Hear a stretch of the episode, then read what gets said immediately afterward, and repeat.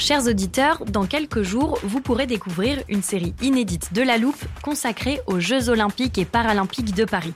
À trois mois de la cérémonie d'ouverture, on s'est demandé comment réussir ces JO. Les transports sont-ils prêts à affronter les milliers de touristes? Le dispositif de sécurité est-il suffisant? L'enthousiasme sera-t-il finalement au rendez-vous? Pour répondre, on plonge durant cinq épisodes dans les archives des éditions précédentes, accompagnés des journalistes de l'Express. C'est à retrouver à partir du 13 mai sur toutes les plateformes d'écoute. A lot can happen in three years, like a chatbot may be your new best friend. But what won't change? Needing health insurance. United Healthcare Tri Term Medical Plans, underwritten by Golden Rule Insurance Company, offer flexible, budget friendly coverage that lasts nearly three years in some states. Learn more at uh1.com. 8. Je pose 2 et je retiens 214. 346 422. Bonjour, c'est Charlotte Baris. Bienvenue dans La Loupe, le podcast quotidien de l'Express. Aujourd'hui, on zoome sur un chiffre. 30%. 30%. 30%. 30% des bébés français, c'est une part importante, quasiment un tiers. Pour savoir à quoi elle correspond, j'ai fait appel à un journaliste du service sciences, Antoine Beau. Bonjour Antoine. Bonjour Charlotte. Antoine, tu travailles régulièrement sur des sujets de santé et tu as notamment enquêté sur notre chiffre du jour. Alors, qu'ont en commun ces 30% de bébés français? 30%, c'est la part des enfants âgés de 1 mois à 2 ans qui sont touchés par la bronchiolite chaque année, d'après Santé publique France. Mhm. C'est 480 000 cas euh, par an. Le nombre varie euh, d'une année sur l'autre en fonction de la force de l'épidémie. euh, et l'année dernière, c'était une année record. Et tu as des chiffres pour cette année 2023 Euh, oui, ces derniers jours, la bronchiolite représente un peu plus de 15% des passages aux urgences chez les enfants de moins de 2 ans. Mhm. C'est une trajectoire très haute, bien supérieure aux vagues entre 2015 et 2019. Mais bonne nouvelle, c'est un peu moins que l'année dernière où ce chiffre s'envolait déjà à 25%. Merci Antoine pour ce point chiffré. On va peut-être revenir à l'origine de cette maladie.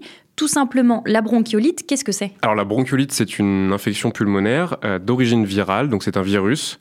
Et on parle de, de bronchiolite parce que ça touche essentiellement les bronchioles à l'extrémité des bronches. Les bronches, c'est ces tuyaux qui, qui apportent l'oxygène à l'intérieur des poumons. Mm. La bronchiolite, c'est principalement dû à un virus appelé Human Orthopneumovirus.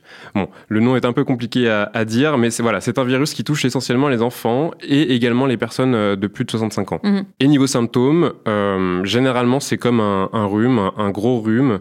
Euh, les enfants tout sautent, mais parfois ça peut être plus grave. Ils peuvent aussi faire de- des passages d'apnée où ils arrêtent de respirer. Euh, et ça, c'est très inquiétant pour les parents, tu t'en doutes. Et est-ce que c'est une maladie grave? Dans la plupart des cas, non. La plupart du temps, c'est une maladie bénigne. 95% des enfants guérissent euh, en quelques jours, euh, avec ou sans traitement. Mhm.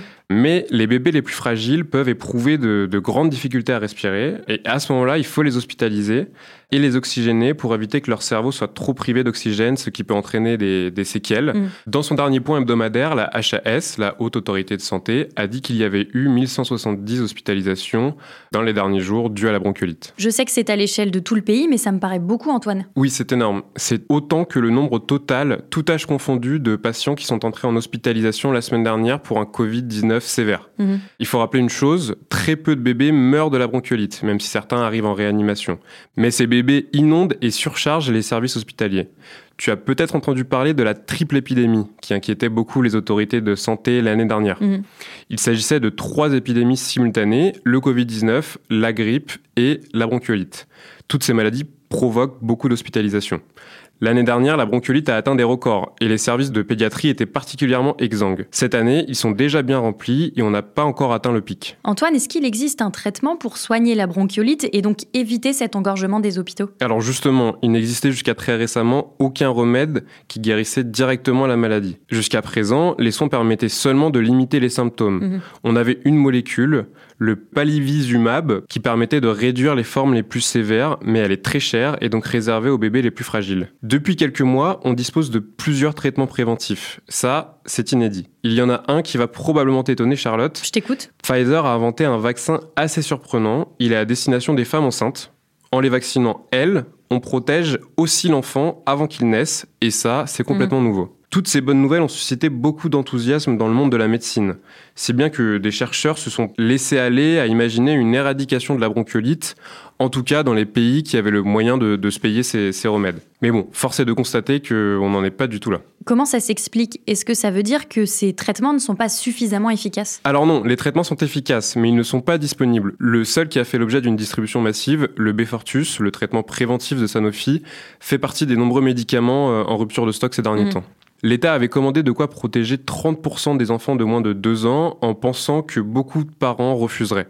Un pari logique, hein, au regard de, la méfiance contre l'industrie pharmaceutique, mais qui s'est avéré perdant. Tout le monde, en réalité, voulait du Befortus. Mhm. Les vaccins, eux, sont actuellement en cours euh, d'homologation par les autorités françaises.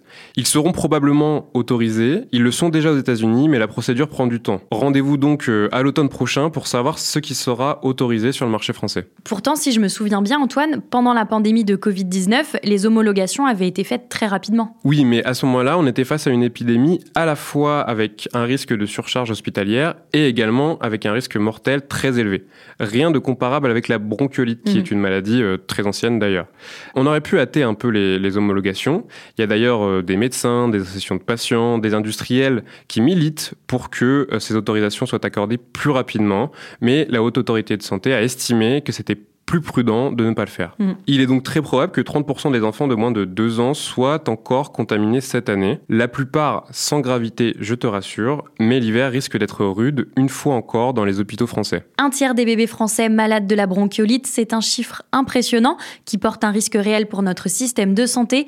On l'a bien compris grâce à toi Antoine, merci beaucoup. Merci Charlotte. Antoine Beau, journaliste au service sciences. Pour l'Express, tu suis l'évolution de l'épidémie de bronchiolite en France et on peut retrouver tous tes articles sur les express.fr. Chers auditeurs, si vous n'êtes pas déjà abonnés, sachez qu'en ce moment, les deux premiers mois ne vous coûteront qu'un euro. Et pour ne rater aucun des prochains déchiffrages de la loupe, pensez à vous abonner sur votre plateforme d'écoute favorite, Spotify, Apple Podcast ou Podmust par exemple. Cet épisode a été écrit par Mathias Pengili, monté par Léa Bertrand et réalisé par Jules Cro. Retrouvez-nous demain pour passer un nouveau sujet à la loupe.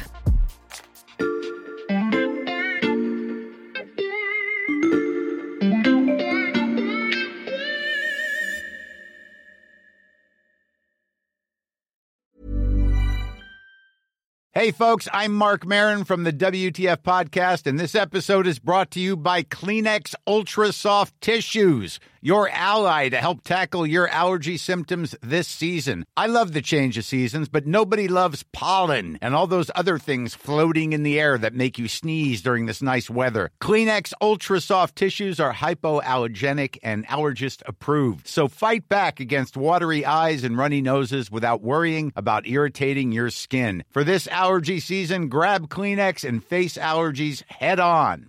Hey, it's Paige DeSorbo from Giggly Squad. High quality fashion without the price tag. Say hello to Quince. I'm snagging high-end essentials like cozy cashmere sweaters, sleek leather jackets, fine jewelry, and so much more. With Quince being 50 to 80% less than similar brands. And they partner with factories that prioritize safe, ethical, and responsible manufacturing. I love that. Luxury quality within reach. Go to quince.com slash style to get free shipping and 365 day returns on your next order. Quince.com slash style.